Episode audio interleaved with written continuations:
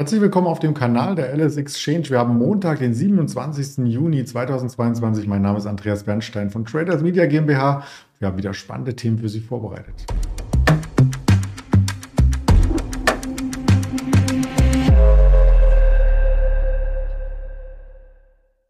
Und selbstverständlich auch eine Präsentation dazu, damit man das Datum sieht und mein Gesprächspartner, den ich gleich ins Bild hole. Das ist der liebe Andi aus Düsseldorf. Hallo Andi. Grüße dich, Andreas. Guten Morgen. Guten Morgen. Ja, bevor wir mehr zum Markt sagen, guten Morgen ist gerade noch erlaubt, compliance-technisch.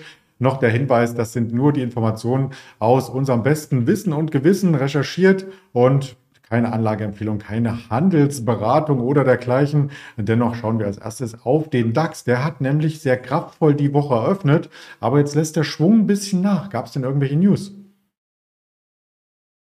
Ja, ich würde eher sagen, Gewinnmitnahmen nach, dem, nach der starken Eröffnung am Morgen und dem, ähm, ja, den starken Wochenausklang. Letzte Woche, Ende letzte Woche nochmal alles fest gewesen. Nasdaq um 3% angezogen. Heute Nacht äh, China sehr fest. Asien im Allgemeinen, der Nikkei, alles fest. Mhm. Heißt, äh, ja, wir nehmen mit einem, wie ich äh, sagen würde, geringen Handelsvolumen heute Morgen, nehmen wir die Gewinne erstmal mit und äh, gucken, wo uns der Tag hinführt mit der USA-Eröffnung, würde ich fast behaupten. Ja, man hat so das Gefühl, als ob der DAX äh, diese Gewinne, die in den USA entstanden sind, nachholen möchte. Denn er hat, und das ist der Wochenvergleich, in der letzten Woche nämlich eine Nullnummer abgeliefert, während zum Beispiel der Nasdaq um 7,5 Prozent gestiegen ist. Genau, der große Vorteil in Amerika ist halt weiterhin, dass die oder dass das die Russland-Sorge dort nicht so ähm, ja nicht so stark verbreitet ist oder diese Risiken, die wir halt viel stärker haben. Was letzte Woche ja sehr stark Thema wurde, ist, ähm, dass die Gaslieferungen weiter reduziert wurden. Man wartet quasi nur darauf, wann es passiert, dass sie komplett gestoppt werden. Und äh, ja, man sieht es ja, ne? Unternehmen wie BASF etc gerade diese Unternehmen bekommen dann ähm, große Probleme, so wie die allgemeine Wirtschaft in Deutschland große Probleme bekommen würde, wenn das Gas halt komplett, ähm, der, die Gaslieferungen aus Russland komplett eingestellt werden würden. Mhm. Und vielleicht ist deswegen der DAX auch ein bisschen festgezurrt an der 13.000. Man hofft natürlich als Anleger, dass er sich davon entfernt, aber ein Doppelboden zum Beispiel technisch ist es noch gar nicht. Wir waren nämlich noch nicht bei den 14.000, 12.438, so wollte ich sagen.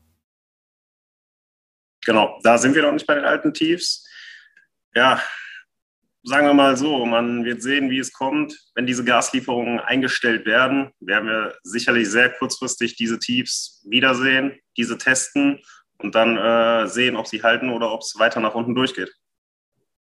Spannend ist natürlich beim Thema Energie, können denn die erneuerbaren Energien in die Bresche springen? Wir hatten in der vergangenen Woche auch mal über Nordex berichtet. Die sagen zumindest vom Umsatz und vom Gewinn können sie es nicht. Jetzt gibt es eine positive Meldung, die uns zum Wochenstart verzückt.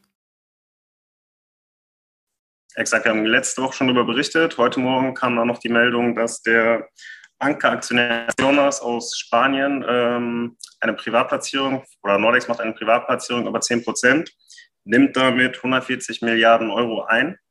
Ja, das wird so ein bisschen vom Markt aufgenommen als ähm, großer Vertrauensbeweis auch für die ähm, Zukunft des Unternehmens. Und ja, ihr sagtet es ja schon, Nordex macht noch keine Gewinne. Es ist oder ist auch sehr stark gefallen. Die Fantasie ist sehr stark aus der Aktie gewichen. Wir kommen, glaube ich, von Hochs von ungefähr bei 20 Euro im letzten Jahr. Und seitdem fällt die Aktie quasi mehr oder weniger wie ein Stein. Wir sehen heute mal wieder ja, Gewinne im Bereich von 9 bis 10 Prozent so dass man sagen kann, vielleicht kehrt die Fantasie in diese Aktie wieder zurück und äh, ja, mal abwarten, wo es da in die Richtung, in welche Richtung es da heute geht. Noch ist es ein Abwärtstrend rein technisch, also mal schauen, wie weit der uns trägt, ob es da auch mittelfristige Signale gibt. Ja, und Technologie ist zurück bei anderen Bereichen. Wir haben heute noch eine Tencent mitgebracht, äh, die sich nämlich im äh, Thema Metaverse ordentlich positioniert. Genau. Ähm, Anfang des Jahres kam ja das Gerücht auf, dass sie von Xiaomi den Bereich Black Shark übernehmen wollten. Ja, und dann diese, diese Firma quasi umbauen wollten ähm, auf die Produktion von Virtual Reality Brillen. Das ist äh, mehr oder weniger, also dieses Gerücht ist jetzt quasi mehr oder weniger raus. Es hat sich herausgestellt, dass sie eine eigene Sparte aufbauen, 300, ähm, 300 Mitarbeiter einstellen werden, um in diesem Bereich halt weiter Fuß zu fassen oder das zu forcieren. Metaverse, ähnlich wie Facebook etc. Heißt, ähm, in diesem Bereich bietet Tencent auch weiter eine Fantasie. Ja, jetzt sieht man heute Morgen, dass die Aktie äh, drei bis vier Prozent im Minus ist. Bei den guten Nachrichten oder bei der allgemein guten Lage mit den äh, Aktienkursen in China fragt man sich, warum. Das liegt einfach ganz äh, daran, dass Prosus, ein Großaktionär, über Nespas aus Südafrika, die quasi die Anteile an äh, Tencent besitzen. Prosus stößt diese Anteile im Wert von 100 Milliarden ab.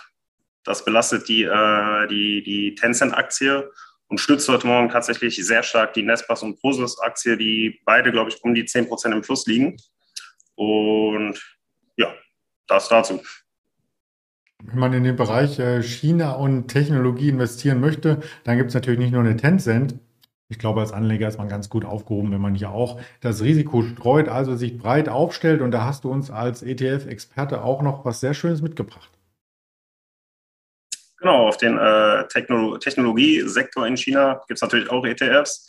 Wie du es gerade schon sagst, ich bin äh, ja, sehr risikobedacht und der ETF gibt es halt her. Wir haben ja als größte Position eben die Tencent, über die wir gerade gesprochen haben, mit 11 Prozent aber eben nur mit 11 Prozent und ja, wir diversifizieren quasi mit dem ETF weiter in diesen Tech-Sektor rein, über eine Alibaba, über eine Meituan, über eine Amperex, die zum Beispiel äh, Batteriehersteller sind und nehmen so halt den äh, großen Tech-Sektor in China mit, der aktuell nach der, nach der Rücknahme der starken Regularien sehr gut läuft in diesem Jahr. Ich glaube, wir sind in diesem Jahr 8 Prozent im Minus in diesem Sektor was äh, den Gesamtmarkt natürlich outperformt. Klingt doof bei 8% im Minus, aber ist halt so im Vergleich zum S&P, der in einem Bärenmarkt steckt. Und ähm, ja, wenn man das quasi nur auf diesen Technologiesektor setzen möchte und zum Beispiel den Banksektor etc., Automobilsektor in diesem Sinne rauslassen möchte in China, ist man, glaube ich, hier sehr gut aufgehoben. Das sieht man am Chartbild, zumindest die letzten Wochen sind da sehr gut gelaufen. Wir beobachten es weiter und wollten das Produkt auch nochmal hier mit vorstellen, dass man auch so ein kleines Pendant zu den Einzelaktien hat. Was gibt es noch an Themen heute? Der Wirtschaftskalender zeigt an, 14.30 kommt nochmal ein ganzer Schwung an News, die Auftragseingänge für langlebige Gebrauchsgüter aus den USA, für nicht militärische Investitionsgüter ebenfalls USA und die schwebenden Hausverkäufe 16 Uhr. Und am Abend spricht Christine Lagarde. Die spricht aber nicht nur heute, sondern auch morgen und übermorgen, also ganz öffentlich. Ähm, da darf man gespannt sein, ob es hier vielleicht schon den einen oder anderen Hinweis auf die Zinswende im Juli geben wird. Ansonsten gibt es diese Hinweise auch nochmal in den sozialen Medien und die Aufzeichnung des Gesprächs als Hörvariante, als Podcast. Ganz lieben Dank an dich, Andi, und dann wünsche ich dir eine erfolgreiche Handelswoche. Wünsche ich dir auch. Vielen Dank und bis zum nächsten Mal. Danke, bis dann. Ciao.